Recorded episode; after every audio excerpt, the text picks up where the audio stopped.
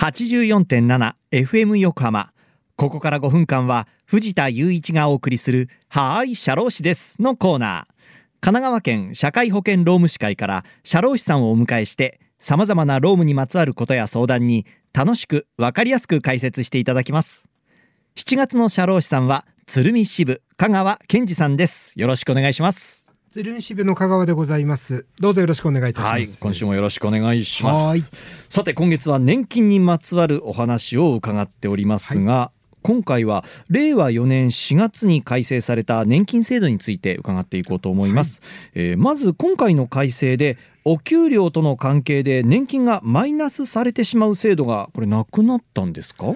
えーと、なくなったというとちょっと言い過ぎなんですけどね、はい、あの今年の3月までですね、はい、あくまでも厚生年金のお話なんですけれど、はい、あのボーナスを含んだお給料、こちらとあの厚生年金の金額ですね、あの28万円を超えてしまうとまあ、ちょっとまたいろんな場合分けあるんですけれど、はい、基本はあの一部または全部があのマイナスされて、はい、人によっては受給0円という方も少なくないと、はい、3月まではこの状態でした、こちらがですね4月からは65歳未満65歳以上の差がなくて、あの全員47万円が棒だと。あそうなんです、ね、いうことになりました。はい。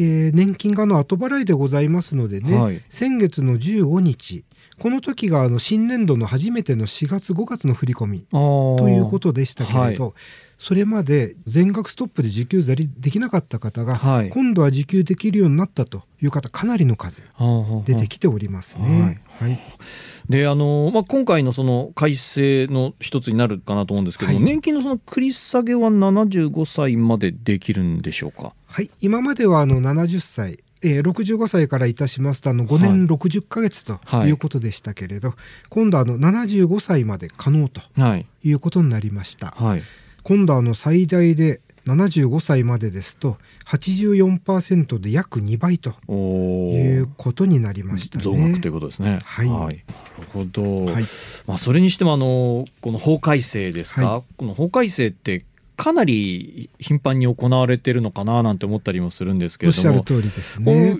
やがてその年金っていうのは70歳や75歳からスタートとかもなってくるんですかね、はい、こういうのって。そうですね。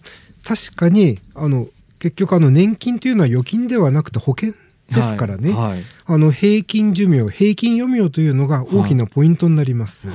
それでいきますとあのいつかはね、70歳とか75歳から受給開始というの来るかもしれません、いつかは。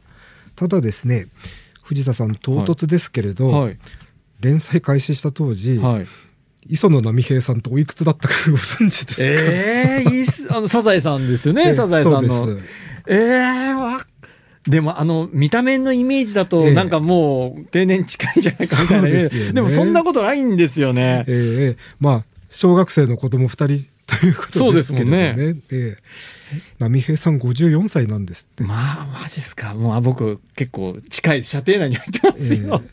えー、えー、だそうでございまして、はい、それでこの時の年金の受給ってその当時55歳だったんですって。ああそうなんですね。55歳受給。えー、そうしますとですね。はい。あの50年かけて55歳が今65歳受給なので、はい、10年しか伸びていないと。ああそっか。昭和22年年。に55歳 ,55 歳。現在が60まあ基本は65歳から受給。はい、はい、ということになりますとやはりあの年金の国の財政から見たトータルの設計で、はい、受給年齢をその5歳ずらすってものすごい大変なことでやはりおいそれとはできないことなのかなと。ね、えですから当面、はい、ひとまずは70歳になったらとか特に75歳は、今ご健在で働いてらっしゃる方まあ心配しなくてよろしいんじゃないかなという気はいたしますけれどね。はいわ、はい、かりました。さあということでリスナーの皆さんいかがだったでしょうか？はい社労士です。では皆さんからのメールもお待ちしています。社労士さんに聞いてみたいことやこのコーナーへの感想もお待ちしていますメッセージをご紹介した方にははい社労士ですオリジナルステッカーとオリジナルエコバッグをセットにしてプレゼントいたしますメールアドレスは社労士アットマーク FM 横浜 .jp 社労士アットマーク FM 横浜 .jp まで。またこの番組のポッドキャストもアップされています。